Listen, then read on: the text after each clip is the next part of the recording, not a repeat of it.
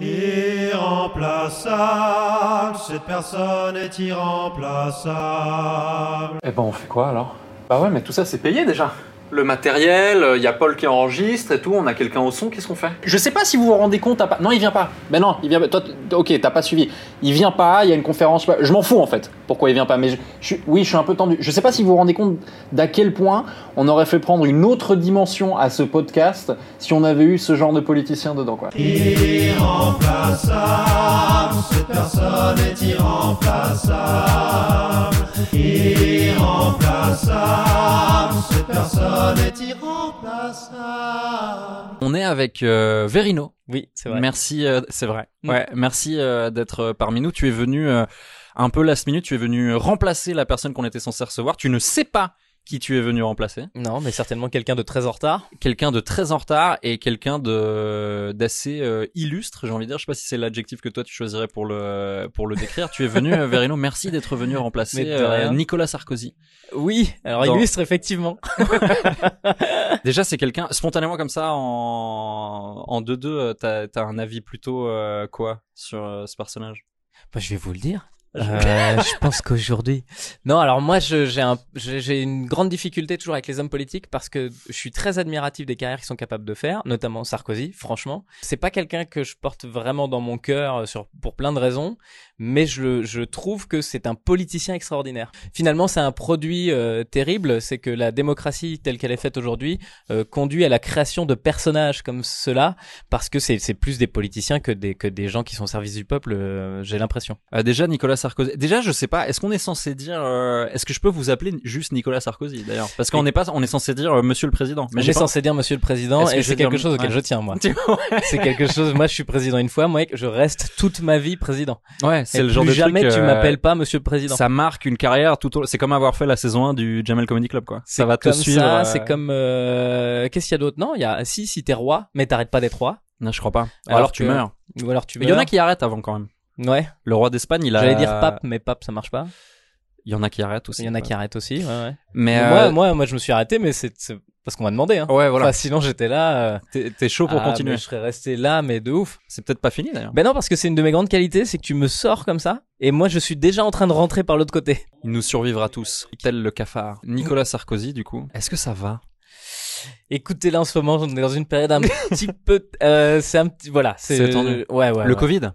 Le Covid. Oui, le... Oh, ça oui. ça oui, évidemment, évidemment. Cela dit, moi, je peux sortir de chez moi. Hein. Je vous rappelle quand même que je peux aller jusqu'au tribunal, revenir. J'ai une attestation. C'est vrai. Je continue à proclamer partout que je suis innocent, bien qu'il y ait de plus en plus d'informations qui disent le contraire. Mais le problème, c'est que je, je, me suis enfermé d'une sorte de, de, je, je, j'avoue pour être totalement euh, sérieux qu'à un moment, je commence à éprouver des difficultés à voir la différence entre ce qui s'est réellement passé et ce que j'ai moi-même créé comme mytho. Ouais. Et donc je commence à confondre les deux. Et j'ai hâte d'ailleurs de voir la fin de ce procès pour voir si effectivement je la suis vérité. ou non coupable. Je, je, j'ai zappé. Moi, dans ma tête, je le suis pas parce que euh, il faut que je tienne la route, quoi. Donc, je crois qu'il y a trois ans de prison qui ont été requis contre vous, dont deux avec sursis. Donc, c'est la première fois qu'il y a eu euh, de la prison ferme requise contre un président. Ça, ça, le verdict, c'est en mars, si je ouais, Bon, j'espère qu'on sera tous morts d'ici là. ça, c'est, c'est vraiment euh, le truc euh, auquel je tiens. C'est pas impossible. Non, mais c'est vrai que ça fait un peu flipper, ça, je t'avoue, parce que je suis pas certain. Tu vois, il y a, y a, des tas de gens qui font, qui font des trucs pas bien dans la vie, mais quand ils arrivent en prison, ils restent anonymes. Ouais. pas alors que toi, toi, t'arrives avec le statut de star potentiellement. Nico, ouais. je pense que t'es pas le même gars quand t'essayes de. Mais si, mais si Sarkozy va en prison, il, il y a des, il y a pas un peu des prisons VIP en France, ça existe pas? Bah, je crois que si, évidemment. Euh, mais ce qui est quand même rigolo, c'est d'imaginer que non, c'est ah, d'imaginer qu'il est dans la même cellule que les autres. Ouais, ouais. Avec les mecs Ou alors qu'il fasse du Balkany, ouais. Balkany Sarkozy dans la même, tu sais, sur des lits superposés. Alors on va virer les racailles. Quoi? Ah ouais, ouais, ouais. Non, je suis pas, je suis pas sûr qu'il fasse le malin, hein, si. Euh... Bon, de toute façon, il y a quand même une, une, une, espèce de chose sur laquelle je, je m'appuie en tant qu'ancien président, c'est que globalement, je ferai pas ma peine. Enfin, je trouve que tout le monde est d'accord. Il y a pas de. Je pense que tout le monde, tout le monde spontanément pense ouais. que vous allez pas le faire. Ouais, ouais. c'était pareil pour Balkany. On a dit ah il va pas le faire. Après ils ont dit si regardez il le fait. Puis finalement il sort en faisant ah bon bon il paraît qu'on va pas le faire. Non mais en exemple d'ancien chef d'État, hein. Jacques Chirac il a été euh, relaxé. Et Il avait euh, voilà les casseroles euh, au cul. Hein. Ouais ouais. ouais c'était une autre période. Hein. C'est une période où on avait le droit d'avoir des casseroles. Moi je me rends compte que je suis arrivé dans une période où maintenant on va regarder les casseroles qui sont pas trop loin. tu vois? Hmm. Alors que euh, à une époque, il y avait des casseroles qui étaétaient loin et bon, ça c'était avant quoi. Ah, parce qu'on y reviendra tout à l'heure, mais niveau casserole, Nicolas Sarkozy, euh, vous êtes euh, pourriez être sponsorisé par euh, Tefal. Hein, Je- vraiment, je il y a pense des, vraiment, ouais, ouais. Bah il après, je des pense que c'est à partir du moment où tu fais quelque chose que forcément, tu sais, on n'arrive pas en haut par hasard. Faut, faut, faut hacker un peu le faut système. se- on fait pas d'omelette sans casser des œufs, quoi. Exactement. Et moi, je casse des œufs et ensuite je vois si je peux faire des omelettes. Ah ouais. Il Alors- qu'il y a pas mal de coquilles dedans. Vous êtes avocat hein, à la base, Mhm. devenu euh, politicien par la suite. C'est tous les deux des métiers d'éloquence, Uniquement. C'est d'ailleurs là-dessus que se base Ouais. euh, l'essentiel de mon talent. Hein, je Ouais, pense. Ouais. euh, comme la scène. Mhm. En fait, comment il voit Nicolas Sarkozy euh, la scène Vous êtes fan autoproclamé, je crois, de Carla Bruni. Alors déjà, non mais en termes d'humoriste, je crois que euh, Nicolas Sarkozy est, est très fan de Bigard et Laurent Gérard. Et bonjour à toi, Nicolas, mon tout petit frère à moi.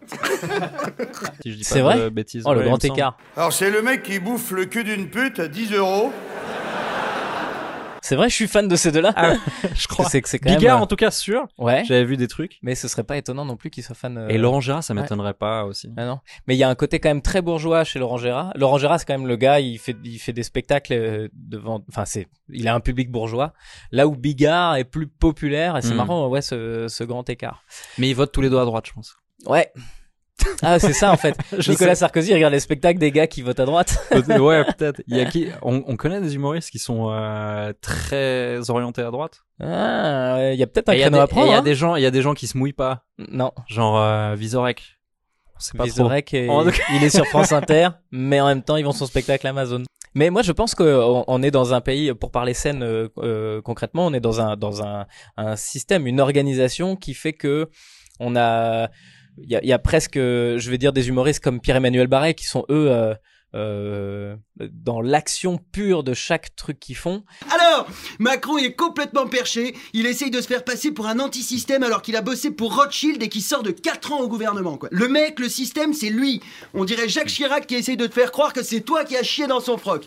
Et puis il y a les gens qui s'adaptent, quoi. Euh, je pense à Verino, qui fait partie, euh, je pense, des gens qui pourraient se débrouiller sur ça, essayer de vivre avec son temps et à la fois euh, faire avancer certains combats. euh. Mais euh, vous voulez dire quoi qu'il y a des il y a des hum, il y a des gens qui ont une position très arrêtée et qui se qui se tiennent à une espèce de ligne rouge euh, Ouais, je pense. morale Ouais. et euh, et d'autres qui c'est en fonction de- des questions, c'est ça que Et euh, deux que qui, ouais, c'est ça. Bah, euh, ce qui, pour mon cas, tu vois, moi, je trouve que euh, j'ai évidemment, euh, euh, il y a des questions qui se posent sur les grands groupes, les Gafa et euh, puis euh, les Batix aussi en Chine. Les GAFA, vous le savez, c'est Google, Apple, Facebook et Amazon, qu'on appelle des fois GAFAM en rajoutant Microsoft. Bah, les Batix, c'est Baidu, Alibaba, Tencent et Xiaomi, les géants du web en Chine, le pays où habite une personne sur cinq sur la planète. mais bon, c'est les GAFA qui nous touchent nous. Euh, ces questions-là, elles sont énormes, mais à la fois, on est obligé de vivre avec ces, avec ces questions-là. Euh, pour être concret, les, les vidéos que je poste sur YouTube, elles nourrissent pas que ma personne à moi et mon spectacle, euh, qui je parle en tant que Verino. Euh, elles aussi tes nourrissent, enfants. euh, elles Ah, nourrissent aussi, elles nourrissent aussi euh, YouTube et donc Google qui, qui est une, une énorme, une énorme machine. Aujourd'hui, euh, je crois que justement c'est ça la question. Comment réussir à faire une carrière sans sans euh, sans utiliser les énormes machines qui nous permettent à la base de nous affranchir des télés qui étaient déjà des trucs qui nous qui nous contraignaient un petit peu Euh, je trouve ça intéressant justement ça Que- que- comment en tant qu'humoriste aujourd'hui en tant qu'être humain et presque philosophe parce qu'on est tous un peu philosophes quelque part comment tu trouves ta place dans ce monde? Nicolas Sarkozy, il a pas été euh, très tendre en matière de culture, non? Il a. Ah. C'est euh, non mais là c'est un des trucs que j'ai pas trop préparé mais j'espérais que Verino aurait les, les Et tu vois réponses à parce que lui il a été Ah parce que parce que euh, toi t'es- t'exerçais en tant qu'humoriste pendant tout le quinquennat de Nicolas Sarkozy ça a commencé Ouais, en c'est vrai. 2007 t'étais déjà Ouais, j'y étais, mais j'étais pas du tout. euh, ça, ça faisait partie de la. C'est la période de ma vie où vraiment j'occultais ces trucs-là, où je disais c'est pas mon problème. Ouais. Après, il y a une période où je me suis dit, mais il faut que ce soit mon problème, enfin. Et là, j'en arrive au stade de ah, ça doit pas être mon problème. mais mais là où je voulais en venir c'était que il me semble si je dis pas de bêtises que Sarkozy il a euh, réduit les euh, Ah, il a fait par rapport à intermittence. l'intermittence ou Ouais, c'est bien possible qu'il ait fait des trucs comme ça. Je me souviens qu'il y avait des gens très énervés. Moi, je pense que j'étais pas assez connu. Je pense que j'étais dans la période où, quand il se passait des trucs, les gens disaient mais c'est un scandale, l'intermittence, il faut machin. Et moi, j'étais Toi, même pas intermittent. Moi, j'étais au Ah, t'étais pas chapeau. intermittent, non, ouais. j'avais- je rentrais avec 10 balais à la maison et euh, enfin, c'était vraiment pas mon problème. Après, euh, c'est pas parce que c'est pas ton problème qu'il est pas important, mais euh, mais oui, j'ai l'impression que bah, Sarkozy, c'est un gars de droite. À droite, on, on, f- on fait en sorte que ça marche, quoi. C'est-à-dire que euh, si ton, si t'as te- te- ce, que- ce avec quoi tu vis, ça te suffit pas. Ce, ce que tu crées ne suffit pas à vivre, c'est que c'est C'est inefficace. pas- voilà, c'est ça. ouais. Mais en même temps, euh, c'est encore une question qu'on doit se poser. Est-ce que la, la question de l'efficacité, est-ce qu'elle est primordiale?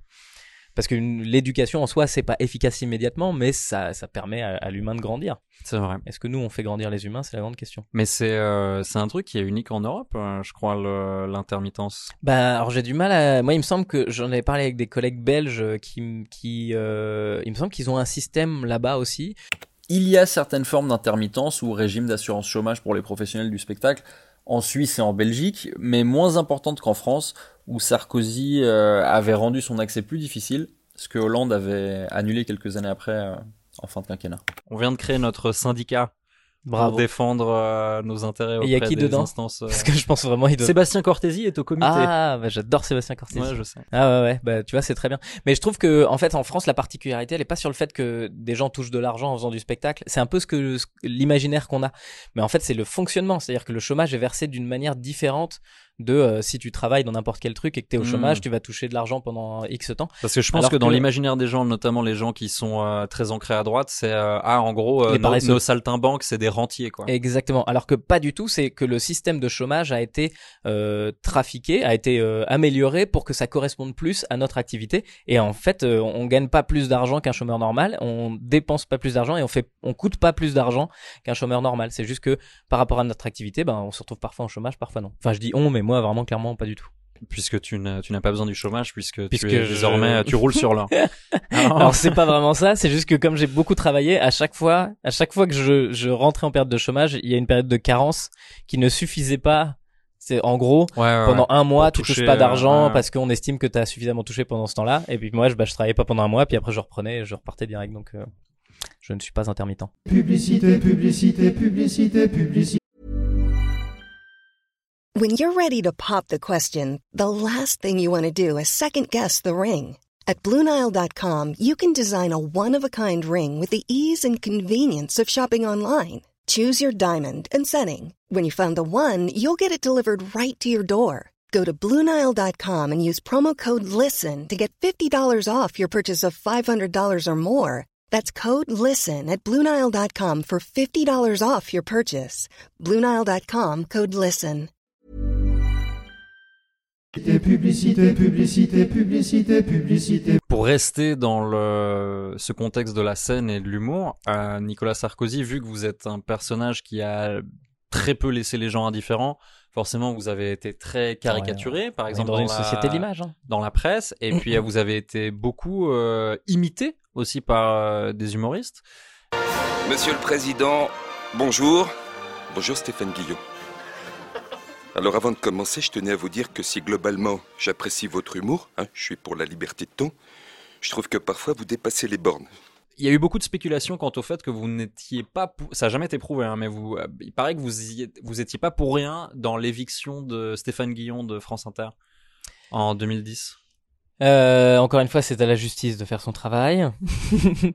Euh, c'est une bonne question, tiens ça. À quel, à quel degré ce mec-là est puissant? À quel degré Nicolas Sarkozy, que, que je représente aujourd'hui, euh, peut avoir une, une puissance comme celle-ci euh, Il est- elle est intéressante cette position de les, les trucs comme France Inter qui mettent en avant des humoristes dont le mandat c'est c'est-à-dire c'est l'État qui paye indirectement, directement, je sais pas comment tu veux voir la chose, qui paye des humoristes pour que ces humoristes chient sur l'État. Ouais. Parce que c'est un c'est un, un, un contre-pouvoir quoi. Ouais, mais c'est intéressant parce que s'il y a, s'il y a pas de contre-pouvoir, euh, comment euh, il se créerait le contre-pouvoir Mm. Euh, J'ai l'impression que euh, c'est ce qui s'est passé avec les Gilets jaunes. Il y a eu un, il y a eu une prise de parole qui a pas eu parmi les humoristes. Je, j'ai cette sensation-là parce que on est, on est tous à Paris en fait. On n'a pas eu les problématiques des Gilets jaunes. Enfin, quand on nous a dit on va augmenter le prix de l'essence, ok. enfin, vraiment. euh, Ah, en attendant sur la 9 ça change rien. ah, exactement ouais, ouais. quoi. Et donc je pense que euh, c'est pour ça que la rue a pris le pouvoir et à mon avis c'est même très malin de la part du pouvoir de manière générale. Après je, je comprends certainement pas assez pour pouvoir l'expliquer, euh, euh, pour pouvoir avoir un point de vue très précis dessus, mais j'ai l'impression que si j'étais au pouvoir, Hmm. euh, Verino, euh, je, je m'organiserais pour qu'en face euh, il y ait un droit de Pour réponse, se foute un peu de ta gueule. pour qu'il y ait une sensation. Pour montrer que Voilà. t'as de l'autodérision, que t'es un mec, t'es un mec fait- objectif. En plus, Sarkozy, je crois que c'est le, c'est le, c'est le mec qui a imprimé ça. C'est lui qui a décidé euh, qu'on parle de lui tout le temps. Et donc euh, il fallait, bah il faut des, faut des gars pour écrire, pour parler de lui. Il faut, faut, c'est vraiment ouais le, le règne de l'image quoi. Sarkozy, il a fabriqué son ce personnage-là. Il a, il, a- il a été omniprésent et, et presque trop. Euh, je pense que c'est ça qui lui a coûté à mon avis euh, 2012. Mais à mon avis, le, le fait d'être, euh, d'être parodié et tout ça. Je pense que ce- c'est pas un problème quoi, au contraire. Et peut-être même que euh, C'est-à-dire, même si on parle de moi négativement, on parle Ouais. de moi, quoi. ça j'en Ce suis qui, est- sûr ce qui que- compte le plus. Ouais, ouais, j'en suis sûr. Plus t'es clivant aujourd'hui, euh, plus euh, plus tu vas fédérer des gens. On l'a vu avec Trump. Hein, euh, aux États-Unis, c'est ça qui se passe, c'est que le mec, on parle tellement de lui, il y a des mecs qui sont totalement anti-Trump. Bah, qu'est-ce que ça fait? Ça fait qu'exacerber ceux qui sont pro-Trump. Et euh, en plus, à l'ère des réseaux sociaux, et euh, bon, on pourrait en parler des heures de ça, de, de comment euh, comment les réseaux sociaux influencent les gens avec leurs algorithmes. Bah quand t'as du négatif sur un personnage, soit les gens le, le, voient et sont en réaction par rapport à ça, soit au contraire ils s'immiscent dedans. Donc au final, ça ne fait que créer du contenu au service du gars. Bah justement, moi, l'image que j'ai un peu de Nicolas Sarkozy, c'est que c'est quelqu'un qui est très détesté par une partie des Français et au contraire vraiment très aimé par euh, Ouais. une autre. quoi. J'ai l'impression qu'en tout cas, il... Nicolas Sarkozy ne laisse pas indifférent. Non, et il aime, et je pense qu'il aime pas ça quoi. Je pense à un gars de pouvoir et que le gars de pouvoir, en fait, il, comme toutes les personnes de pouvoir, ils ont compris un truc, c'est que pour exercer un pouvoir, il faut, euh, il faut y aller par la force, en fait, euh, d'une certaine manière, et, et que la force, quand elle s'exerce sur des gens qui ne supportent pas ça, enfin moi personnellement, c'est pour ça que j'aime pas ce personnage, c'est que j'aime, j'aime la pédagogie, la diplomatie, euh, enfin j'aime, tu, tu m'as bien vu, je suis jamais, rare- enfin je suis rarement en conflit avec des gens parce que j'estime qu'il y a un moyen, mais ces gens-là ils ont pas le temps. Enfin Sarkozy, tu crois qu'il va venir discuter avec moi pour me dire, alors je t'explique. C'est pour ça que c'est un peu c'est un peu drôle ce hasard qui fait que ce soit toi qui remplace fou, euh, Nicolas fou, Sarkozy. ouais, je me, je m'en remets pas encore. Euh, parce que quand on demande, je pense que quand tu demandes aux, moi j'aime bien entendre des humoristes casser du sucre sur le dos de d'autres humoristes. Ouais. J'adore ça. c'est vrai que toi, il y a un côté, Et, tu te euh, touches en même temps. Et le Dis du mal. et, euh, et en fait, euh, je pense que que spontané, quand, si tu demandes à n'importe quel humoriste à Paris, euh, c'est qui euh, l'humoriste le plus sympa du game, euh, j'ai fait un peu dans dans ma tête. Vous vous êtes, je pense, deux à ressortir le plus a- souvent et c'est ouais ouais mais pas aïe il y a toi je pense Ouais. que t'es un, considéré comme un des, des plus sympas quoi des plus des plus euh, gentils Et pourtant. et euh, oui, voilà, c'est des gens qui ne te connaissent que superficiellement. Ça, je- Et, euh, et ne savent pas tout ce que tu penses, euh, notamment euh, d'Israël. Mais le, il y a, mais il y a toi tu et Yacine. Sarkozy là. Il y a- toi et Yacine Bellous, je crois. Ah vous oui, êtes oui. les, les deux euh, unanimement les plus aimés. Est en parlait très, très apprécié. Il est très diplomate. Ouais. Bah ouais. Visorek, mais j'ai jamais, que- tu vois justement ce que je te disais avant, je, je n'ai jamais réussi à faire dire du mal d'un humoriste à, à Alex, Vizorek. bah ouais, mais je trouve que c'est c'est pas étonnant. Euh, Vizorek, c'est vraiment un Toltec. C'est vrai que je savais pas trop quoi faire. Alors au début, j'avais comme idée euh, peut-être de vous parler d'une thèse euh, que j'avais écrite il y a quelques années et qui était pas mal. Euh, nazisme et masturbation. Et voilà, de l'influence qu'aurait eu YouPorn sur l'évolution du Troisième Reich. C'est le gars, il, il- il- sa parole est impeccable et il a raison en soi parce que à quoi ça sert? Moi, le, le- euh, à chaque fois que euh, il m'arrive de penser du mal de certaines personnes, euh, mais c'est toujours teinté de est-ce que je suis assez, est-ce que moi réellement je suis assez malin pour me dire que c'est lui qui est dans le faux? Tu vois, c'est pas parce que je suis pas Mm. d'accord avec lui que c'est forcément euh, moi qui ai raison quoi.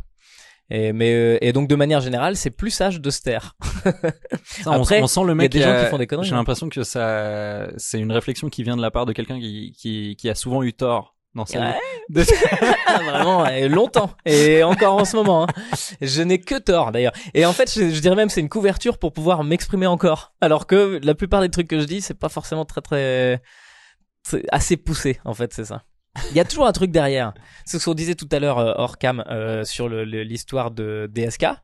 euh, que si DSK avait pas eu cette histoire avec euh, Diallo, que toutes ces eh ben, qu'est-ce qui, enfin, ça aurait pas bousculé la gauche, ça aurait peut-être pas fait naître Macron aujourd'hui. Donc en fait, il y a des quand tu regardes l'histoire, il y a des, choses qui, vont chercher dans les tréfonds d'un détail entre guillemets, hein, parce que pour DSK c'est pas ça, mais il y a quand même des points marquants qui influencent complètement les choses derrière. Et parfois, euh, j'ai l'impression que je peux penser quelque chose parce que j'ai pas toutes les clés. Ah ouais, bah de toute évidence quoi. Ouais. Je pense que de manière générale, euh, je vais dire Oh, un truc, c'est un peu une envie de dire, on est lapalissade, tous mais trop cons pour, Ouais, euh, voilà, pour bah, être- on, on- et on se met, je pense, pas du tout assez souvent à la place des autres. Ouais. Parce que moi, ça m'arrive souvent aussi de quand je suis très énervé avec quelqu'un, quand je fais un peu l'effort de me mettre à sa Ouais, place tu dis, ah, putain, il a et de me dire aussi, mais en fait, fait. j'aurais fait la même chose. Ouais, il a Et- raison. en fait, il a raison dans son dans son prisme. Ça veut pas dire qu'il t'en veut, ça veut pas dire qu'il veut te Mm. faire du mal, mais ça veut dire que bah il a vu les choses de- à sa manière quoi. Est-ce que Nicolas Sarkozy, vous pensez que vous auriez eu des ambitions différentes si vous aviez fait 10 à 15 cm de plus? Oui. Ouais, ouais, c'est dur à admettre parce que ce serait simplifier, euh, simplifier ce que je suis euh, à ma petite taille, mais je dirais pas ça, moi. Déjà, je suis pas si petit que ça. Je veux dire, c'est vraiment quelque chose qu'on a cherché Tu à peux mettre en avance. Combien, combien il fait? Je veux bien, ouais.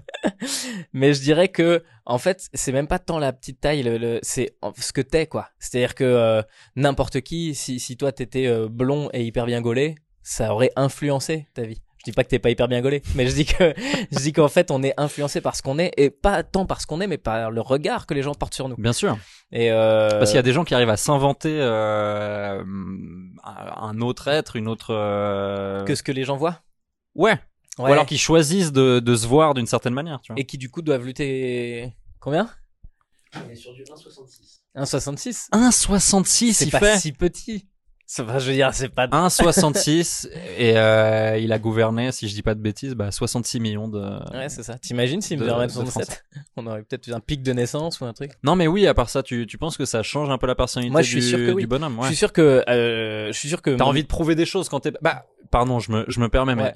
Je prends par exemple l'exemple d'un d'un personnage, Verino, par exemple. Imaginons. Verino, il fait un mètre combien il mesure. Alors, il y a différentes versions. Je dis ça parce que si ma femme écoute, ça va la faire rire. Si ma femme écoute, ça va la faire rire.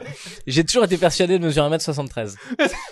Ma femme m'a toujours dit, mais tu mesures pas 1m73. Et on va faire un test, euh, un- on, on va chez le médecin pour euh, un appart qu'on voulait acheter. Le, le médecin nous fait des tests dans tous les sens. J'ai dit, vous pouvez mesurer? Parce que vraiment, devant ma femme, je voudrais lui prouver que je mesure 1m73. Attends, mais parenthèse. Ouais. Pourquoi tu vas chez le médecin pour acheter un appart? Parce que tu dois faire des tests pour prouver que t'es en bonne santé pour que les gens, les gens te prêtent. Ah ouais? Ah, Incroyable. je savais pas. Enfin, normal et incroyable. C'est-à-dire Ouais, que les, l'assureur, il veut s'assurer que tu seras capable de payer. C'est comme ça qu'il t'assure. Ah, c'est fou. Sinon, il Ok. t'assure pas. Si Ouais, t'es si t'es pas capable de payer, il va dire, Ouais. bah non, je veux pas assurer. Je parie pas sur le mauvais chemin. Ouais. quoi. Et donc quand tu vas acheter un appart euh, et que tu mets toute ta vie dedans et que tu es en stress, euh, voilà, bah il faut prouver qu'en plus tu es en bonne santé suffisamment. euh. Tu vois, moi un truc con par exemple, il y a le, le, on a acheté un appart il y a six mois. Euh, le moment où euh, on a signé le prêt, il a fallu que j'aille faire des tests et c'est une période où je buvais pas mal de café et d'eau pétillante et ça a rendu mon sang plus acide, je crois. Faudrait que des scientifiques puissent euh, intervenir là-dedans. Et donc euh, l'assurance en a déduit que j'étais malade et que je pouvais couver quelque chose. Et donc ça m'a augmenté mon tarif d'assurance Waouh, parce, que, j'avais pris un café le matin. Waouh. C'est là qu'on voit qu'on n'est pas tout à fait dans la, exactement dans la même tranche d'âge, parce que c'est vraiment pas des problématiques. euh, Ah ouais, ah, moi j'en ai moi. en ce moment. C'est les problématiques d'adultes. Voilà. Et, et tu flippes quand même parce que tu vas faire ton truc, tu dis mais en fait ça se trouve je vais déjà je vais pas avoir mon prêt. Et surtout, le mec va m'annoncer que j'ai un cancer. Voilà. tu vois Super. Je te regarder en faisant, ah, vous aurez pas de prêt, là, ça va être chaud. Mais alors justement, et donc, c'est chez un de ces médecins je me... pour un autre appartement que tu as acheté, parce que tu, tu manifestement tu construis un empire immobilier. Parce qu'en euh, fait, je revends et je rachète. Voilà. Tu sais, moi, à chaque fois que j'ai un enfant, je suis obligé d'acheter plus grand. Donc- et donc de m'éloigner de Paris. Donc euh, là, j'habite à Nantes. et j'ai beaucoup trop d'enfants. Et donc euh, on va on va chez ce médecin-là et je lui dis bah mesurez-moi devant ma femme, comme ça on va lui prouver que je mesure 1m73. Il mesure, je mesure effectivement 1m73. Sauf que sauf que Et là, boum, tu cherches un mic pendant huit pour mois, faire un mic drop. et Marion Non, me dit femme. ça suffit. Marion, ma femme, me dit ça suffit. Encore deux ans après, elle me dit mais t'arrêtes. Ah, de genre, elle y croit pas. Il y a, il y a Elle n'y le médecin qui te mesure devant elle, elle, elle dit non, fake Sauf news. que du coup, je lui dis putain, mais tu m'emmerdes. Je me remesure et là, je mesure 1m71. Donc je suis en pleine. euh, Ouais, je pense que je mesure 1m71 en vrai et que le médecin s'était planté. Ah, c'était pour être ça m'arrangeait bien. Peut-être, ça se trouve, il a fait 73. Allez, on n'en parle plus. Et toi, toute ta vie, tu t'es dit, je fais 1m73. Ouais, et je m'en bats les couilles complètement. Hein. Ah ouais. C'est juste, c'est notre jeu avec ma femme. Ça fait 21 ans qu'on est ensemble. Bah écoute, dis-toi que euh, Sarkozy, il t'arrive là, quoi. 5 cm en dessous, hein, c'est ça. Mais moi, je pense que je pense que ça a influencé moi ma vie, euh, pas autant aujourd'hui. Enfin, je suis un adulte et je vais très bien. Je me pose, je m'en fous complètement. Non, je pense que c'est plus dans les années charnières. Mais je pense ouais, c'est euh, ça. Le moment où tu commences à déclencher de l'humour parce que t'es pas le t'es pas le celui qui brille le plus ou euh, mais de la même manière que euh, Mais c'est marrant parce qu'il y a des ton il hein, Il y a des humoristes qui sont. Grand et Ouais. drôle. Ouais. Pierre-Emmanuel Barré, que tu citais tout à l'heure, Ouais. est très grand. Ouais, et très drôle aussi. Guillermo aussi est très beau gosse. Putain, j'avais fait un truc à Guillermo. C'est horrible. À chaque fois que je, je- à chaque fois que je pense à lui, je pense à ça. Euh, quand je- en 2014, je pense, il venait de démarrer et euh, ou pas loin. Ouais, c'est peut-être un peu avant, peut-être peut-être 2011. Je sais, je saurais pas dire exactement quand il a démarré, mais je, il je s'avère pense que pas qu'en 2011 il était déjà là. Ouais. Mais en tout cas, moi, c'est la première fois que je le rencontre. Et vraiment, euh, on, on est plein d'humoristes en truc. C'est moi qui présente la soirée. euh, c'est une soirée en Belgique. Et euh, c'est une soirée de jeunes talents, en gros. Et il y a Guillermo dedans. Et, euh, et je l'ai présenté sur scène comme une, comme j'étais tellement mauvais. Je l'ai présenté en disant ce mec-là est très énervant parce qu'il est très beau. Vous allez voir, il est marrant. Et en fait, les gens l'ont vu débarquer sur scène et ils ont fait oui. oh. Enfin, tu vois tout le Ouais, truc de. ouais. Tu De peux pas comment dire il fallait pas le pré- ouais, ouais. Exactement. Comme quand tu présentes une femme qui monte sur scène en disant elle est charmante mais elle n'a- pas sa langue dans sa poche. Ah. Eh ben, en fait, les gens ils s'en foutent qu'elle soit charmante. On s'en fout physiquement de réduire quelqu'un à quelque chose. Mais les, alors, euh, tu remarqueras qu'on fait très souvent ça avec les humoristes femmes. Exactement. Et comme je l'ai fait avec un humoriste homme, C'est la ça m'a vraiment charme tilté. de la soirée. Incroyable. Et il y a encore plein de gens aujourd'hui qui comprennent pas que, que c'est problématique. Parce que c'est fait avec de la bonne volonté. Mais il y a plein de choses qui sont faites avec de la bonne volonté qui sont à chier, quoi. Tu m'as fait penser à un truc, alors qui n'a rien à voir avec Sarkozy, mais c'est une de mes anecdotes préférées de scène. Mhm. Euh, c'est un moment qu'on a partagé toi et moi. Mhm. Je sais pas si tu t'en rappelles.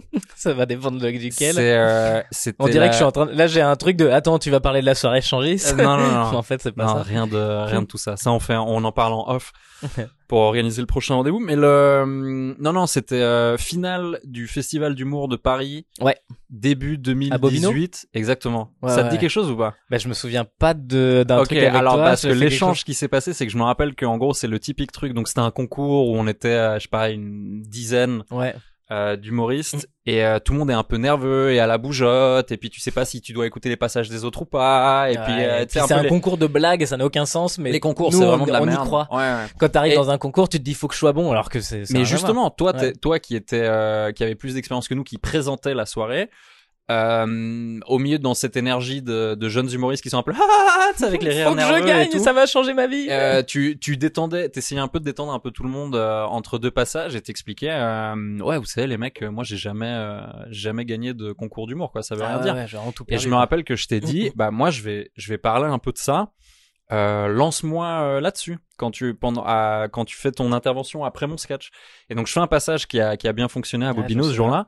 Et toi tu viens et tu fais attendez attendez. euh, tu dis Charles, je te sens très nerveux avec cette histoire de concours. Tu sais que moi j'ai jamais gagné de de concours d'humour.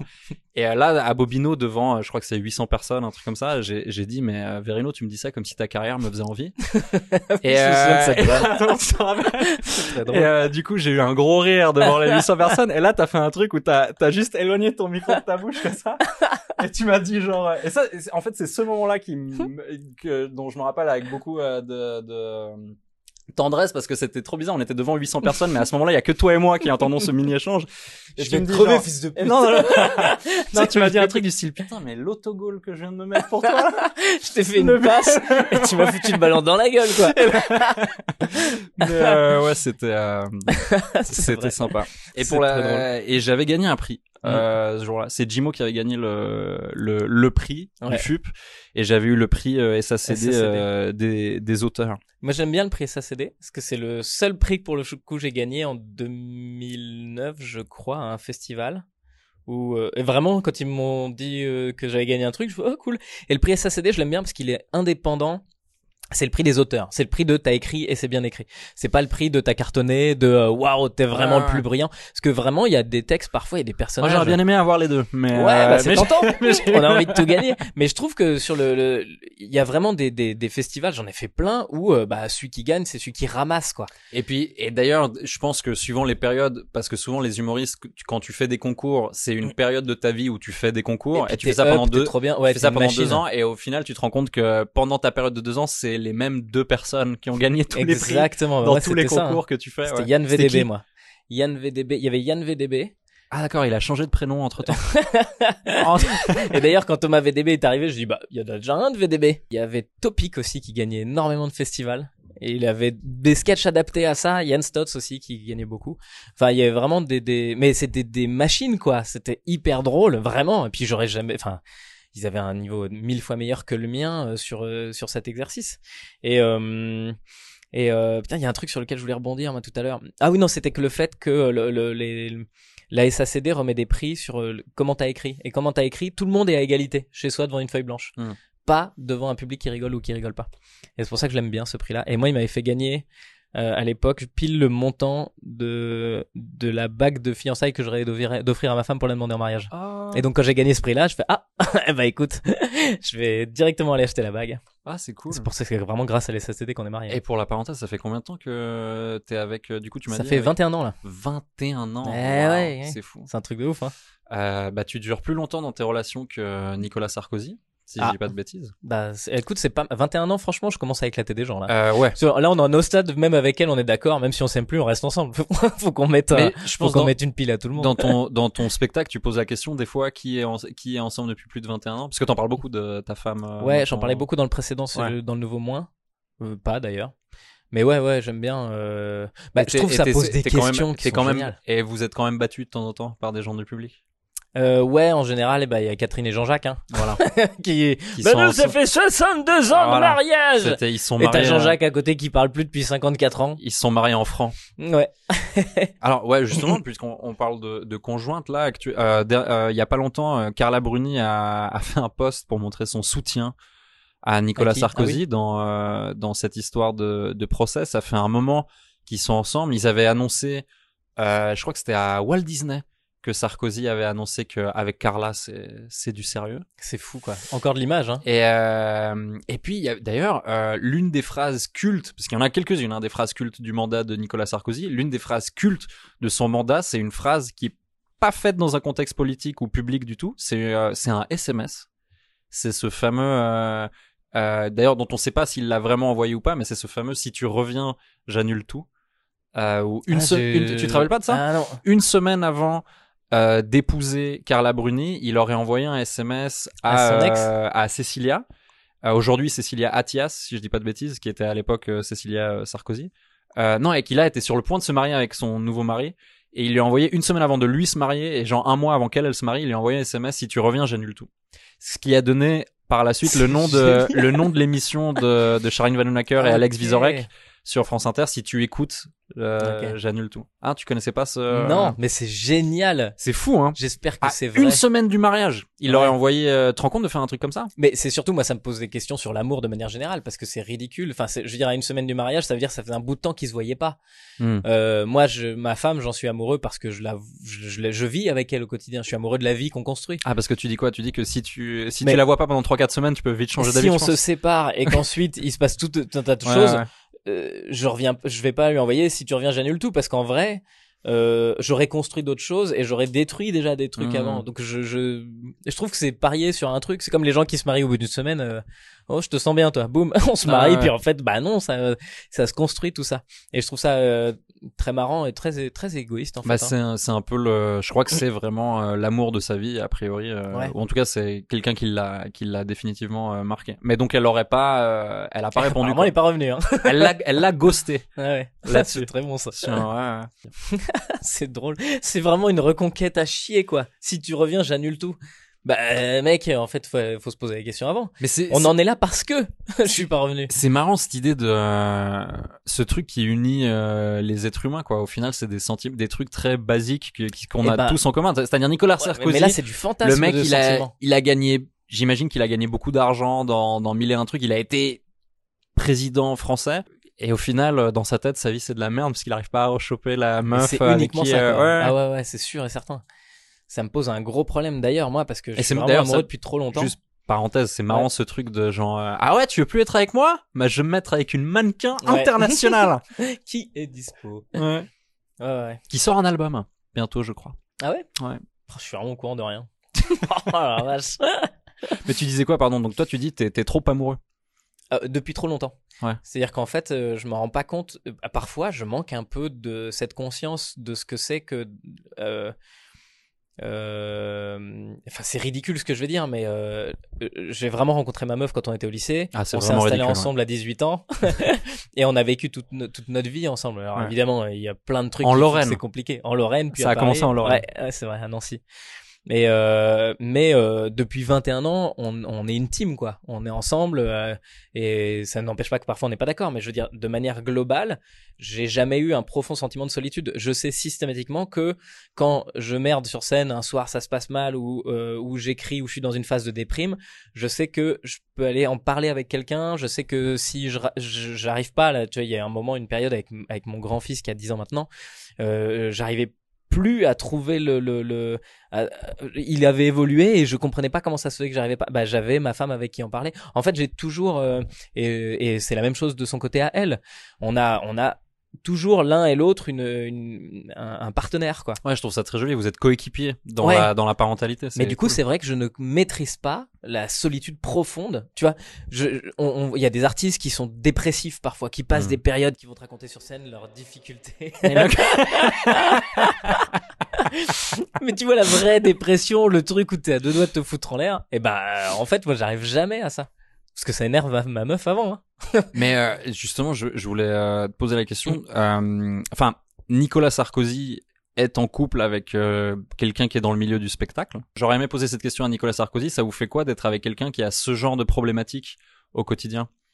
Sachant que toi, justement, Verino, tu travailles avec euh, ta femme. Nicolas Sarkozy. Avec- tu travailles avec ta femme, donc elle travaille aussi dans le milieu du spectacle, mais euh, elle, elle est pas euh, humoriste à proprement parler. Ouais. Et elle se coltine un humoriste euh, au quotidien. Tu penses que c'est quoi le genre de... Est- Je est- pense que quoi- je suis un humoriste confortable. Ah ouais Ouais, j'ai l'impression, mais je, vraiment, mais j'ai l'impression Justement que... parce que t'es pas, t'as pas le côté dépressif, torturé. euh, Ouais, c'est un, c'est mon métier, ce truc-là. Enfin, je le prends vraiment, c'est mon métier et c'est vraiment ma passion et j'ai envie de dire que c'est ma vie, mais presque. C'est-à-dire, c'est pas totalement ma vie. Euh, j'ai quand même, euh, j'ai quand même euh, l'envie avant tout que ma cellule familiale elle soit chouette, qu'on soit heureux. Enfin, tu vois, le, le, moi, mon idée, mon chemin, c'est le bonheur. Donc, si ce métier me rend malheureux, il y a un moment, j'arrêterai. Et, euh, et donc, en soi, je suis assez confortable parce que parce que je, je, je suis pas vraiment prise de tête. Je suis très euh, pragmatique dans mes choix. Et, euh, et euh, je regarde là-bas parce qu'il y a Geoffrey avec qui j'ai travaillé et j'ai l'impression que c'est- J'ai cru que tu vérifiais. C'est un mot, hein, pragmatique. Euh. Est-ce que quelqu'un connaît le mot pragmatique ou pas? Et donc je dirais que ouais, je suis, je suis très. Euh, euh, je parle quand- quand on travaille en prod, par exemple, euh, elle a pas besoin de gérer un ego, puisque moi d'un côté, je, je m'extériorise du produit Verino et je travaille le produit Verino entre guillemets. Donc j'ai pas le, ouais, j'ai l'impression que je, je suis un, un humoriste avec pas trop d'ego, suffisamment pour monter sur scène et j'en ai un vraiment. euh, je suis sûr de moi et j'aime mon travail, mais je, je le défendrai pas bec et ongle mon Hmm. ego. Je, je, je- jamais je dirais euh, tu sais qui je suis en étant premier degré. Parce Et que vraiment je suis persuadé que je suis pas grand monde. Tu vois J'ai demandé au mec qui nous prête le lieu, il sait pas qui t'es. Non. Je- J'en j'en en doute C'est- pas une c'est- c'est seconde. pas- C'est pas vrai en l'occurrence, mais. Mais ça pourrait tellement l'être. Mais euh, il sait pas qui je suis moi. C'est un autre Mais il y problème. a tellement de gens. Tu Mais- sais, en fait, c'est quoi ma, ma théorie, c'est qu'en fait, il y a des gens pour qui t'es une star tout le temps. Il y a des gens qui vont. euh, tu connais, je connais un gars à Paris là, il s'appelle Charles Nouveau et il fait du stand-up. Euh, ah non, je connais pas. Tu connais pas. Faut que tu regardes. Il est génial. Donc pour cette personne qui vient de dire cette phrase-là, toi, t'es une rosta. Tu montes sur scène. Mais Et c'est ben- et du coup ces gens-là, ils acceptent pas quand tu les entre guillemets quand tu les corriges, sais. Quand tu leur quand essaies de leur faire parce que moi ça m'arrive, tu sais qu'il y a des gens qui me fassent genre ah, ça la star et tout et de lui faire comprendre non non mais t'as pas compris, je, je ne suis personne. Je- vraiment, je suis pas une et, star et là il bug, tu fais mais Mm. de quoi tu parles? J'ai Ouais. vu ta vidéo sur Facebook. Ouais, exactement. T'as fait quand même 700 000 vues. Ouais. Ah ouais, oui, bah, c'est Ouais. un hasard. Hein. C'est Topito qui l'a partagé. Mais euh, justement, alors en parlant euh, d'ego, tu crois que euh, ouais, euh, Carla qui rentre à la maison et qui dit euh, ah le concert aujourd'hui c'était pas ouf, Sarkozy il s'en branle à ton avis? Ou il a il arrive Ah, à je pense partager qu'il un est peu capable le d'être. euh, oh, putain, c'est difficile, tiens, de l'imaginer. Comment- Il a une empathie pour le côté performance peut-être parce que c'est un performeur lui. Ouais, putain, d'ailleurs, t'as déjà vu des discours de Sarkozy? C'est impressionnant, le gars, il nous plie tous, quoi. Euh, sur un discours. C'est-à-dire que toi, t'as ton spectacle d'une heure que tu joues tous les soirs, que t'as travaillé pendant des années. Mm. Lui, il arrive là sur un discours euh, qu'il a écrit la veille avec euh, un mec qui lui a envoyé des citations. Moi des de ceux que j'ai vus là pour préparer euh, cette interview, j'ai l'impression qu'il y a quand même une, une part d'impro non négligeable dedans. Ouais. Tu sens qu'il est il rebondit bien sur ses euh, sur ses scène, quoi. appuis et tout. Ouais. Ouais, il y a beaucoup d'hommes politiques. Mélenchon, pareil. Tu dis ce mec-là, il fait un stand-up demain, il nous plie, mais il nous plie quoi. C'est marrant parce que en tant qu'humoriste, en tant que performeur, peut-être que ouais. justement on a un regard un peu différent quand on les regarde ces mecs-là. Ouais, ah oui, oui, moi je j'écoute De- pas ce qu'il dit. Moi je dis putain, il emporte les foules, il est là. ah, tu- Même le, même si même un là. mec qui dit des trucs euh, très racistes par exemple, on peut On par peut rapport à la forme dire, du discours, on peut waouh. dire ouais, il a bossé quand même. hein. Bravo. Enfin, Il pas a- bravo pour le contenu, mais bravo Ouais, pour voilà. le. Faut, faut quand même avoir les couilles. Énormément de charisme. Ouais. Voilà. Mais Sarko, il est, c'est un gars qui a, qui a quand même, ouais, effectivement, il emporte les foules.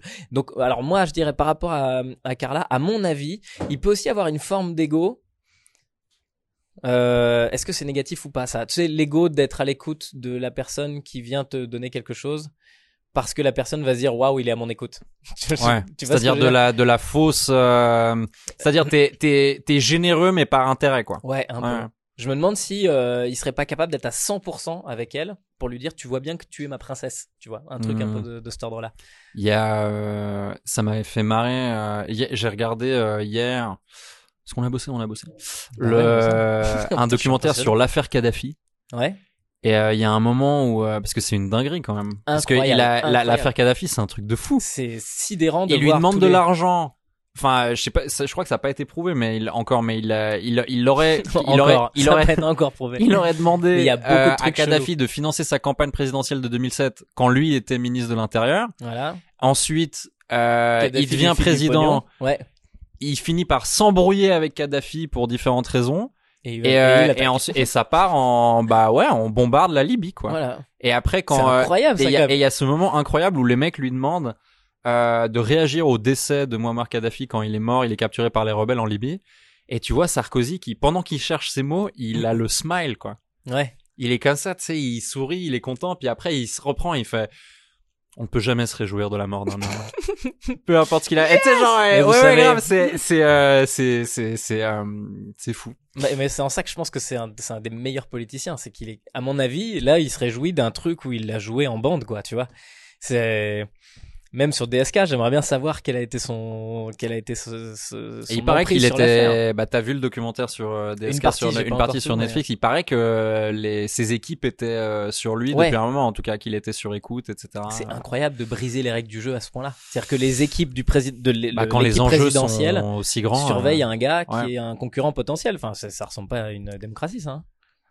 Bah ça ressemble à d'autres démocraties, ouais. Mmh. Ça, le, le Watergate, c'est ça, par exemple. Ouais, Voilà. Le Watergate, c'est une histoire d'espionnage politique avec beaucoup de rebondissements qui a conduit à la démission du président américain Nixon en 74 ou 74. Et c'est le sujet du film Les Hommes du Président ou All the President's Men, c'est comme ça qu'on dit en Suisse, dont Michel Azanavicius et Dominique Mézeret ont repris des images pour le génial La classe américaine. On ne peut plus rentrer dans les chiottes, il y en a partout. Merde Nicolas Sarkozy. Bonsoir. Euh, Nicolas Sarkozy, est-ce qu'il y a eu une proposition de collab avec la marque euh, Karcher à un moment donné? Franchement, j'aurais dû. Ouais. Ah, il y avait des thunes à faire. Ah ouais, non, c'était magnifique. Hein. Nous, on a des collabs Ouais. avec euh, des marques. Euh, J'en profite, c'est c'est l'heure de la pub. Publicité, publicité, publicité, publicité. Hey, it's Paige DeSorbo from Giggly Squad. High quality fashion without the price tag. Say hello to Quince. I'm snagging high-end essentials like cozy cashmere sweaters, sleek leather jackets, fine jewelry, and so much more. With Quince being 50 to 80% less than similar brands. And they partner with factories that prioritize safe, ethical, and responsible manufacturing. I love that. Luxury quality within reach. Go to quince.com slash style to get free shipping and 365 day returns on your next order. Quince.com slash style. Publicité, publicité, publicité, publicité. Chaque épisode d'Irremplaçable est sponsorisé par une marque irremplaçable. Merci à Airbus, sans qui euh, cet épisode euh, ne pourrait pas avoir eu lieu. Que vous soyez une compagnie aérienne, un gouvernement étatique ou un milliardaire souhaitant diversifier ses moyens de locomotion, Airbus a forcément l'appareil qu'il vous faut. Bénéficiez de 8% de réduction sur votre commande d'avion, d'hélicoptère ou de satellite avec le code de réduction irremplaçable, sans la cédille. Airbus, we make it fly. Airbus. Fabriqué en France. Publicité, publicité, publicité, publicité, publicité, publicité. Verino, trois choses irremplaçables pour toi dans la vie? Ah, ça va être difficile de pas dire que c'est mes enfants quand même. Hein. Ouais, je- Ouais, Ah, parce que t'en as trois en bah plus. ouais, c'est c'est ça le truc. le- le- Non, mais regroupons les enfants dans un truc, un bloc. Alors attends, euh, trois choses irremplaçables. En vrai. Non, mais les enfants, c'est une bonne réponse, a priori. Ouais, bah ouais, la En famille. même temps, c'est pas vraiment, très original, mais. Bah, c'est euh, ridicule, mais quoi. Ça rend le papy. Bah, bah, le plus important pour moi, c'est mes enfants et ma famille. Mais tu l'as dit tout à l'heure. Ouais. Mais non, euh, cherchons plus concret. Je dirais un effaceur. Parce que je fais tourner mon effaceur entre mes doigts quand j'écris et quand je fais des trucs. Donc Ah, vraiment genre, ça, je ne Mais peux pas. tu as un effaceur. Vous avez un effaceur, vous encore? Non. Moi j'en ai moi. Toi, t'as un effaceur. Ouais. Et Ça même, fait très longtemps euh, que je n'ai pas et touché cet même que objet. mes producteurs m'avaient offert une trousse remplie d'effaceurs Waouh. pour euh, pour un démarrage de ce de Mais attends, saison. mais si t'as un effaceur, ça veut dire que t'écris à l'encre, pareil. Non, pas du tout. En plus, Ah c'est vraiment ridicule. Non, non, c'est quoi même Je les vide parce que sinon, quand tu les fais tourner, il y a de l'encre qui part. Donc je, je, je les mets sur un sur un mouchoir. C'est vraiment des choses qui devraient pas sortir de là. Donc c'est très intelligent que je le dise avec une caméra. Ouais. Il faut savoir savoir la démarche, c'est-à-dire j'ouvre mon petit bouchon, je mets mon effaceur pendant deux semaines sur un mouchoir qui s'imbibe de tout l'encre, et après mon effaceur est vide et il peut tourner comme ça. Donc il y a une station de vidage d'effaceur dans ton bureau. Ouais, ouais, je pense vraiment que c'est c'est ouais, ouais, c'est bizarre que ce soit irremplaçable, mais c'est vrai, vraiment j'aime j'aime C'est un bien truc que ce tu. truc. Ouais, ok, c'est une part importante de ton quotidien. de ma créativité même ça me permet de de de, de je sais pas ça m'aide il y a un mec dans le train il y a un mec qui est venu me voir j'étais retourné et en train d'écrire mes blagues pour mon vendredi soir et et il s'est coupé à côté de moi et il me dit je vous admire et tu sais quand quand t'es artiste, ça fait très plaisir qu'un gars dise ça. Et en même temps, tu sais pas trop comment le prendre. Donc, je dis, bah, merci beaucoup, merci beaucoup. Et puis, il parlait pas de ma carrière, en fait. Il parlait du fait que je faisais tourner mon effaceur. Ah ouais, ah, il comment savait vous pas qui faites t'étais, quoi. Pas du tout. Wow, quelle mon ego, il est parti se chercher un café à la voiture bar. Quoi d'autre à part euh, les effaceurs d'irremplaçables dans ta vie Euh, pas de mauvaise réponse, hein, c'est juste. de- Non, bien sûr. Euh, ma roue électrique euh, avec laquelle tu m'avais arrivé. C'est vrai que Ouais. tu te déplaces pas mal avec. euh, Et tu mets un casque maintenant. Euh, un casque Bose, ouais, qui me permet Ouais. d'écouter de la musique. Ah, pardon, ah, pas du tout. non, mais il faut que j'en mette un. En fait, ça fait deux Ça ans et demi, trois ans que peu, je hein, roule avec comment ça. les gens ils roulent. euh, Bah là, puis il commence à y avoir plein de roues dans tous les sens. Mm. Et, euh, et non, effectivement, j'ai l'impression que j'ai passé la, la, le, le, la période de j'ai pas mis de casque et je suis pas mort. Donc j'ai eu de la chance. Donc maintenant, faudrait que j'en mette un. Ouais. Parce que j'ai de plus en plus de chances d'arriver à une période. Moi, je me suis pété la gueule en trottinette électrique euh, l'autre jour en Suisse. Ah merde. J'ai acheté un ficus de genre à peu près euh, 2m10, je Ouais. dirais, ou, euh, ou deux Nicolas Sarkozy, Ouais. superposés. et euh, et j'ai voulu le ramener euh, là-dessus. Donc en fait, j'étais sur une trottinette électrique en Avec train le ficus. avec un espèce, en faisant un câlin à cette espèce d'immense machin. Et, euh, et j'habite en bas d'une rue. Et euh, la dernière descente, euh, c'était vraiment une connerie de la faire. Je me suis dit, je vais Alors aller que plus t'aurais vite. pu marcher. Bah oui, c'est Ouais, ça. Il faut marcher. Et euh, c'était euh, voilà. C'est ridicule, hein. Ouais, vraiment en tombant, je me suis dit, tu mérites tout ce qui est en train de t'arriver là. Et est-ce que J'ai- le moment où t'as dû ramasser la terre pour la remettre dans le petit pot Ouais. de ficus Ah non mais c'est ridicule. Ah, non, je suis tout parti, est- il y avait il y avait trois feuilles de ficus par terre avec de la terre. et les gens qui te voient te Ouais, ou les gens qui te voient en train de ramasser ça qui se refont tout le film en disant ah, il- à mon avis il devait être dessus Ouais, Non, ouais. c'était assez minable. Ouais. Et donc on a dit effaceur, trottinette électrique et les enfants, Roue j'imagine. électrique, euh, roue électrique, euh, pardon, excuse-moi. Effaceur, roue électrique et les enfants. et les enfants ouais On va pas Bah, rentrer dans enfants, euh, dans la pas hiérarchisation rentrer, euh, des trois pour le bien de pour euh, Ouais. préserver les sentiments de mais tout le faut reconnaître quand même que les enfants euh, ils ont plus euh, participé à ma réussite que les deux autres trucs C'est vrai? bah ouais ouais ouais En termes de, Ouais. de quoi, de ce En que ça de- t'apporte, euh, de... ce que de quoi, à quel point ça te nourrit ou le parce que tu Les parles deux. de tes enfants sur ça? En fait, déjà à, tel- à quel point ça me nourrit, ensuite à quel point ça même ça m'a donné une identité parce que je crois qu'au fond, euh, être papa, c'est vraiment quelque chose qui me tenait à cœur. Enfin, je, je, je, je, je- je- j'aime ça, la pédagogie, et euh, et, et puis donc m'accomplir déjà euh, dans quelque chose qui soit euh, en dehors de mon métier, et puis en plus le feu au cul, quoi. C'est-à-dire que quand même, quand j'ai eu mon premier fils, je me suis dit, j'ai pas envie de le regarder toute ma vie en disant c'est de ta faute. c'est de ta faute si papa il a pas réussi. Parce que c'est tellement facile de se dire ça. Deux personnes que t'aimerais bien voir, ouais, t'aimerais bien inverser leur rôle. Hmm. Ah, faudrait que ce soit vraiment un truc, une blague. Faudrait que ce soit un truc où tu te dis le gars, il peut pas être à cette place-là. Euh... Vals. Ah, voilà. Alors tu ne sais pas qui en alternative, mais déjà je Valls, sais pas, mais. Valls, le mettre ailleurs, le mettre. Parce que euh, Valls, il fait pas grand chose là. Il est genre Bah, déjà, euh, adjoint à la mairie de Barcelone. euh, Ah, il est adjoint maintenant. comme ça. Ouais. Ouais. Non mais bah, Valls, il a tout essayé pourtant. hein, C'est vraiment le gars. a- euh, tu sais, très marrant, Manuel Valls, pour la petite histoire, il est euh, parce qu'il est aussi euh, catalan, il le parle parfaitement, Ouais. etc., etc. Euh, Tu son dis père- aussi parce que toi t'as des origines parce qu'il est français. Oui, oui, voilà. C'est-à-dire qu'il est, euh, il est. euh, D'ailleurs, il est pas né en France. Il est né à Barcelone, je crois. Ah oui. Il a été naturalisé français quand il était jeune. Et euh, moi, je suis, euh, je suis franco-espagnol aussi et suisse. J'ai les trois passeports. Mec et il se trouve quoi. que non, mais Manuel Valls a ses trois passeports aussi. et il est euh, parce que sa mère est tessinoise, elle est suisse-italienne. Et en fait, euh, c'est le seul endroit où il s'est pas encore grillé politiquement. Donc je pense que bientôt Ah, on va revenir. avoir le droit au discours de j'ai toujours la Suisse dans mon cœur, ça a toujours eu une place extraordinaire. Regardez, j'ai joué au tennis. Et le Ah, c'est drôle. Alors Valls, avec qui on pourrait le changer?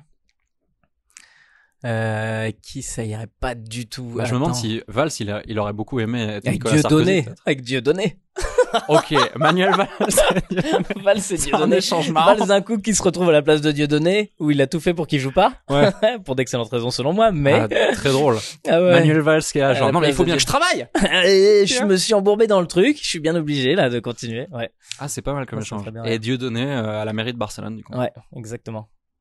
Ils sont à euh, droite à la mairie de Barcelone ou pas? Euh, pas. non, c'est des gens de, de gauche. Mais c'est compliqué parce que euh, en Espagne, t'as les, enfin en Catalogne, t'as t'as la gauche et la droite, mais après au sein de la gauche et au sein de la droite, il y a des gens qui sont pro-indépendance ou pas pro-indépendance. Ah oui, Enfin, c'était ça. euh, Il y a plein de. C'est ça parce que c'était le bordel sur euh, Manuel Valls que je comprenais pas, c'est que le gars donc que lui, il était est à gauche indé- en il est pas indépendantiste.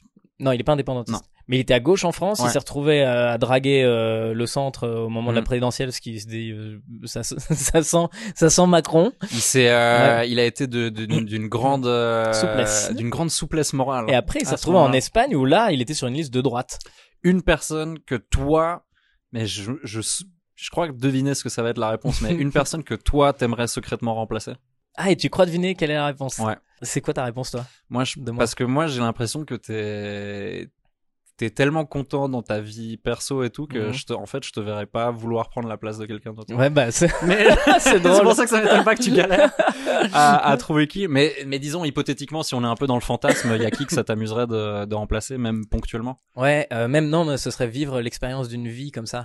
Je crois que hum, Pierre-Joseph Proudhon, qui est le, le père de l'anarchisme, euh, qui a monté ce courant-là, en gros, euh, en, en même temps que Marx a monté le communisme. Mhm. Et je, je trouverais ça euh, passionnant. C'est un gars hyper intelligent qui a proposé des choses extraordinaires pour que la politique soit pas celle qu'on a aujourd'hui, que la démocratie ressemble à, à quelque chose. J'ai lu pas mal de trucs de lui et franchement, franchement euh, admirable.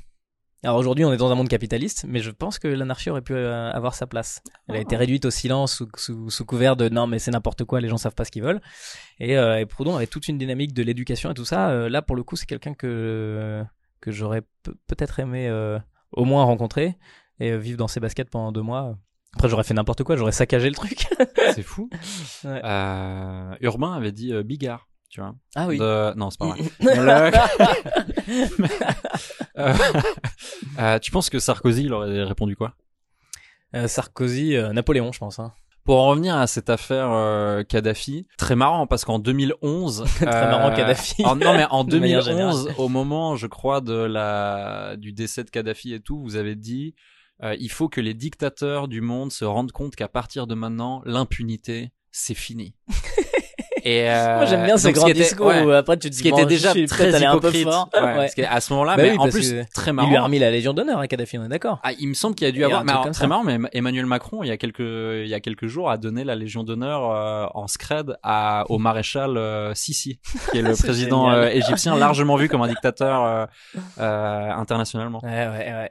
Mais ces gars-là, ils sont, ils sont conscients, forcément. Macron, il sait quand il ça. Qu'est-ce qui, qu'est-ce, qu'est-ce que nous on sait pas Mais c'est, mais c'est pour, Pour ça ne qu'il a, il a pas ça. voulu que la presse Bah, sache euh, dans un premier temps. Donc, euh, ah, les mecs qui font des deals un peu en douce comme ça. Dans les- comme tout le monde, tout le monde passe son temps à, à, à, Voilà. à trouver une solution pour vivre avec l'autre. Ah, il y en a, c'est euh, avec euh, le maréchal. Il y en a, c'est avec des dictateurs. Toi, c'est. Jean-Marc Dumontet.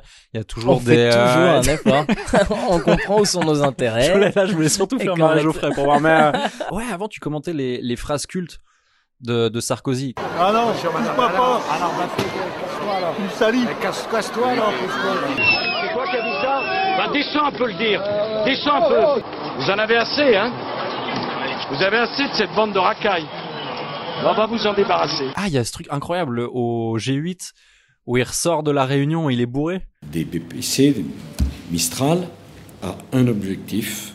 Où on croit qu'il est bourré, mais en fait, Ah, il est pas bourré il s'avère que, alors d'après ce que j'ai lu, mais euh, hein, c'est puis c'est loin en plus. mais- pas- J'ai déjà vu suffisamment de gens bourrés Non, pour, pour moi, alors l'histoire que j'ai entendue, c'est qu'il Ouais. se serait pris un coup de pression par Poutine. Ah oui, c'est Genre, vrai. Poutine lui dit, mec, Oui. mais t'es gentil. Calme-toi. Redescends Ouais, ouais, tout de suite. si, Pas- ça. pas- et lui, il était en mode, il était allé voir Poutine pour lui dire, euh, toi et moi, on va trouver des solutions. On est des bonhommes. Ah, il lui a dit Poutine lui a calme-toi. dit, alors, la France. Oui, je crois qu'il lui a dit un truc du style la France c'est minuscule. Euh, si je veux, je vous écrase. Je crois qu'il y avait un- une, une sortie comme ça. Et ouais. donc euh, apparemment il aurait pas été bourré mais plutôt en mode euh, alors euh, c'était pas mon plan mais bon euh, Maintenant, j'imagine des mecs au bord de la route. euh, Monsieur, s'il vous plaît, marchez sur la ligne. Non, mais je viens d'avoir un téléphone compliqué avec mon patron. hein. Et de, ouais. Ouais, ouais, le coup de pression qui t'aurait. Moi, je me suis jamais retrouvé dans ce- un enjeu à ce point-là euh, où j'ai l'air bourré. Parce que t'imagines quand même. euh, Moi, les seuls trucs qui s'en rapprochent peut-être, c'est quand t'es très fatigué. Ouais. Et que t'as pas, t'as Ouais. pas beaucoup dormi. Je suis infernal, moi. Euh, Quand je suis très fatigué, ma meuf, elle peut plus me blairer. Parce que Ah ouais je fais des blagues tout le temps. J'ai plus aucune euh, limite de. Je suis juste.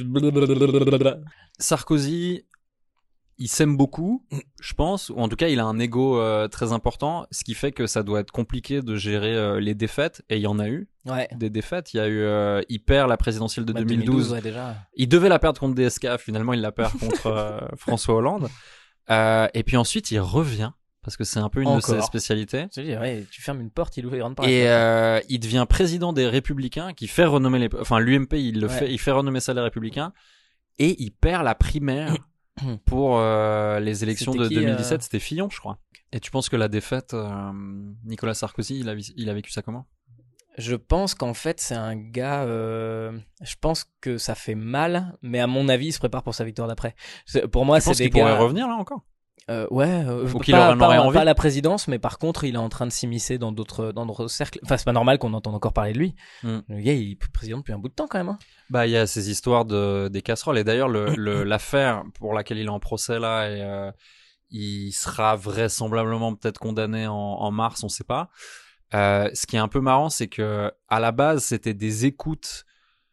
Ah, ce- ces téléphones étaient mis sur écoute dans le cadre de l'affaire euh, Kadhafi, si je dis pas de bêtises. Ouais, là, j'ai pas. Et ils se sont aperçus en faisant ces écoutes d'un autre truc qui est Qu'il écoutait d'autres personnes. qui en fait il avait des deals avec euh, un, un mec à la cour de cassation Ouais. qui sur une affaire euh, sur lui qui lui donnait des tuyaux euh, qui lui disait ce qui était en train de se passer ce qui était en train de se manigancer à, à son encontre Mais comment tu veux que ces gars-là un- dirigent un pays Bah, Ils ont pas le temps. et il y a eu un trafic d'influence, c'est-à-dire que c'était implicitement euh, acté que Sarkozy allait obtenir à ce mec, à cet avocat-là, un poste au Conseil d'État à Monaco. Oh là là il allait là mettre la pression sur le. Enfin bref, il y avait tout un échange. Et en fait, le truc le plus marrant, moi, pour moi, dans cette histoire, c'est que il se fait choper pour un truc qui est pas le truc pour lequel il était surveillé, et qu'en plus de ça, la corruption qui a eu lieu. euh, n'a pas eu d'effet. C'est-à-dire que ni Sarkozy, a perdu. ni Sarkozy a obtenu le poste au gars, ni le mec a obtenu les Ça, infos que Sarkozy drôle, voulait.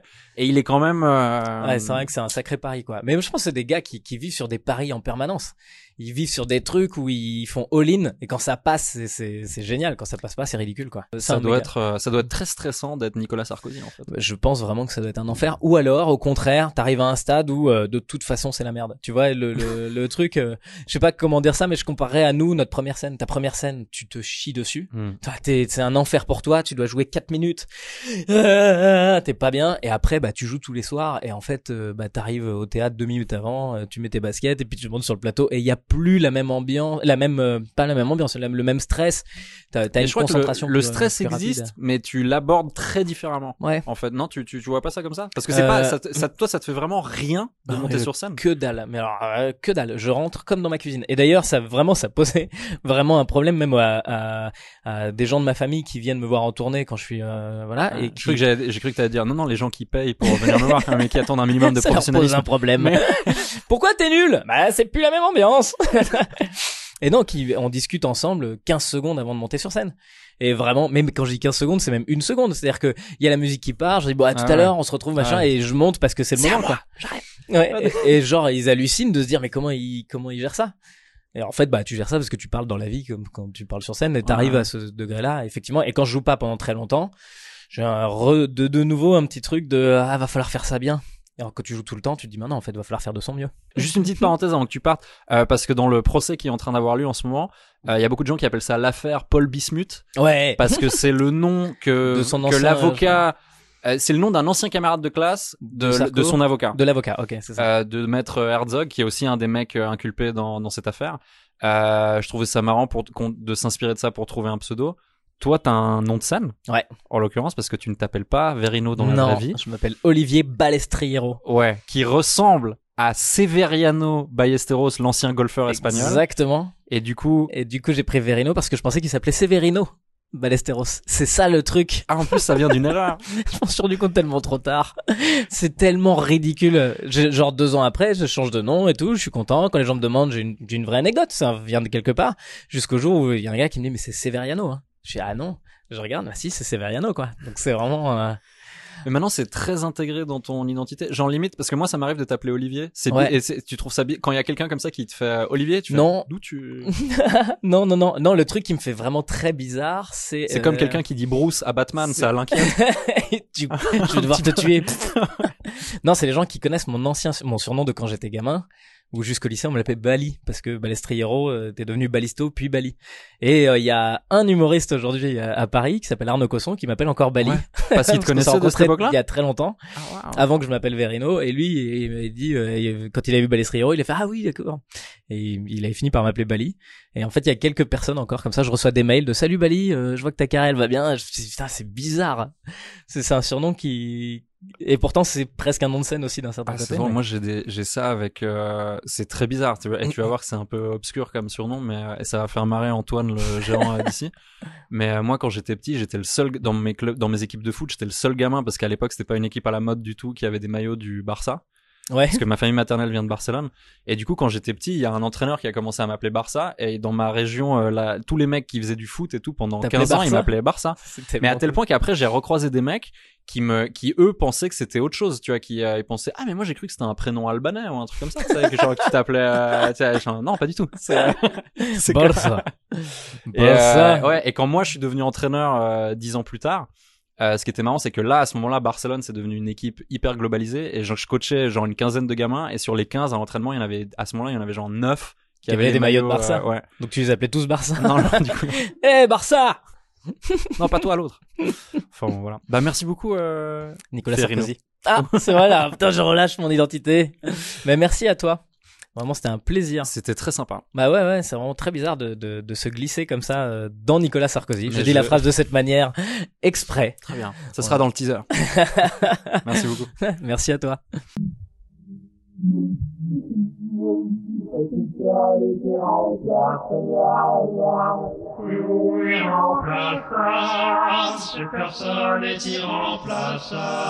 Bah, je vais vous le dire. Irremplaçable, cette personne est irremplaçable.